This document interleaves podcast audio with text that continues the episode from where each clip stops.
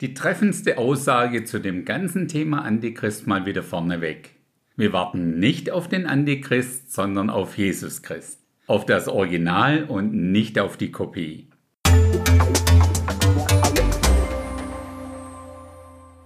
Vielleicht fragst du dich in dem Zusammenhang, müssen wir dann wirklich über Satan und den Antichrist und so reden? Das ist doch alles so irgendwie negativ besetzt.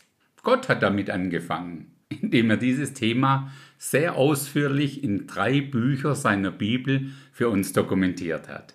Nämlich in dem Buch Daniel, dem zweiten Brief, den Paulus an die Leute in Thessaloniki geschrieben hat, und natürlich in der Offenbarung. Ich bin mir ziemlich sicher, dass Gott schon wusste, was er tut, als er diese Texte entsprechend inspiriert hat. So, nachdem das auch gesagt ist, wollen wir mal das Thema Antichrist entmystifizieren was ja bekanntlich so viel bedeutet wie etwas durch eine sachliche Betrachtungsweise das Geheimnisvolle nehmen. Zunächst mal, was sagt uns denn seine Bezeichnung? Antichrist ist aus zwei Wörtern zusammengesetzt, sowohl im Deutschen als auch im Griechischen. Christus bedeutet nach wie vor der Gesalbte. Das Wort Anti hat zwei Richtungen, in die man den Begriff übersetzen kann. Zum einen bedeutet es gegen, in unserem Fall also gegen den Original Christus und zum anderen bedeutet es anstelle von. Jemand hat es mal so zusammengefasst. Der Teufel will die Welt einem anderen Herrscher als Jesus Christus geben. Einem, der sich Christus erst widersetzt, um dann selbst über die Welt zu herrschen. Die englische Sprache bringt seinen Titel übrigens sehr treffend auf den Punkt mit The Beast. In unseren deutschen Übersetzungen steht ein oder das Tier. Ich glaube, das braucht man nicht wirklich weiter kommentieren. Damit ist sein wahrer Charakter sehr trefflich definiert.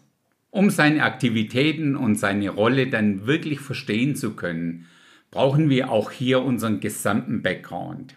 Erinnern wir uns daran, dass wir an einen dreieinigen Gott glauben.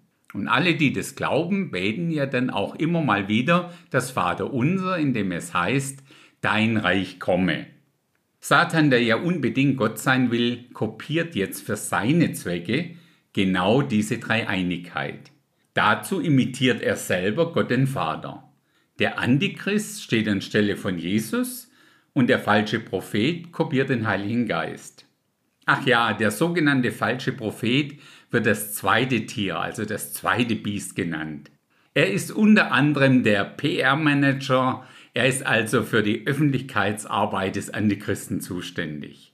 Das erste Biest, der Antichrist, ist hauptsächlich für das politische Programm zuständig und das zweite Biest, der falsche Prophet, natürlich, wie sein Name schon sagt, für den religiösen Teil.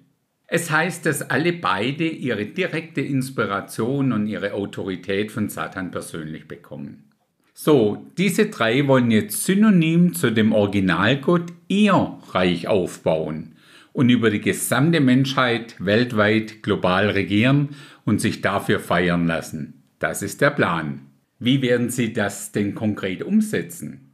Als Kickoff, also als Startschuss, dient dem Antichristen eine Unterzeichnung eines Friedensvertrags mit Israel. Vermutlich wird darin Israel die Wiederherstellung und auch die Inbetriebnahme des dritten Tempels ermöglicht. Er hat insgesamt ein Zeitfenster von sieben Jahren. Definiert wird dies durch die siebenjährige Trübsalzeit. Dies schauen wir uns übrigens in der nächsten Episode mal genauer an.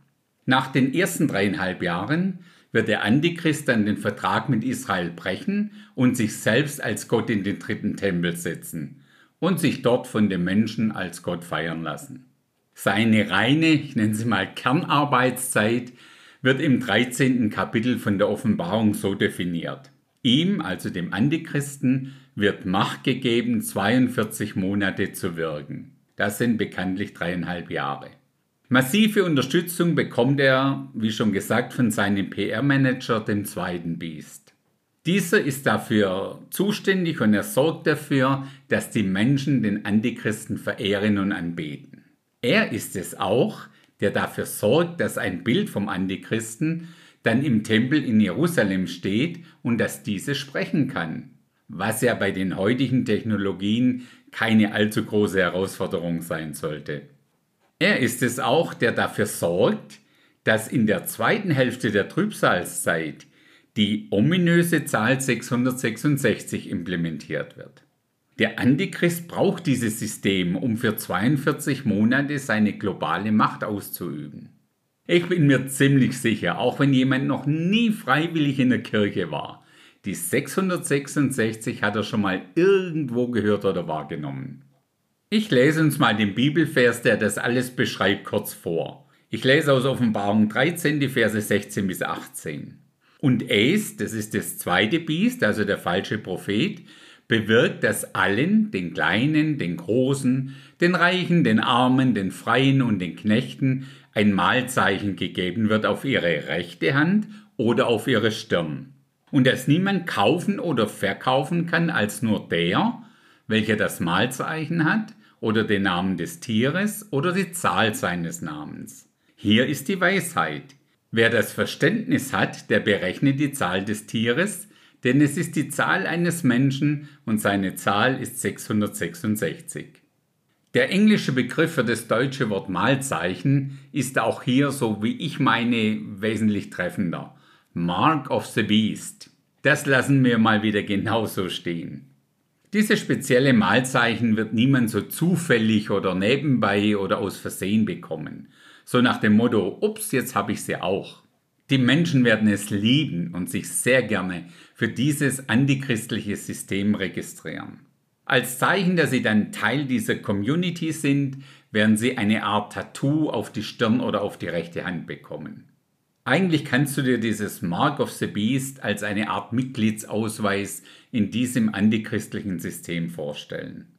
Die Karriere dieser beiden Biester, also sowohl die vom Antichristen als auch die vom falschen Propheten, endet dann doch recht abrupt beim zweiten Wiederkommen Jesu. Dieser echte Jesus Christus wird an der Stelle die beiden für ewig in den sogenannten Feuersee werfen. Eine Frage, die immer wieder gern gestellt wird, ist, lebt denn der Antichrist vielleicht heute schon? Das ist sicher eine berechtigte Frage, wenn man bedenkt, dass sein in Erscheinung treten ja zeitnah nach der Entrückung sein wird. Meine Antwort ist ein klares Ja. Aus dem einfachen Grund, weil Satan seit Jesu Himmelfahrt immer einen antichristfähigen Mann in der Hinterhand haben muss. Er weiß ja nie, wann die Entrückung sein wird.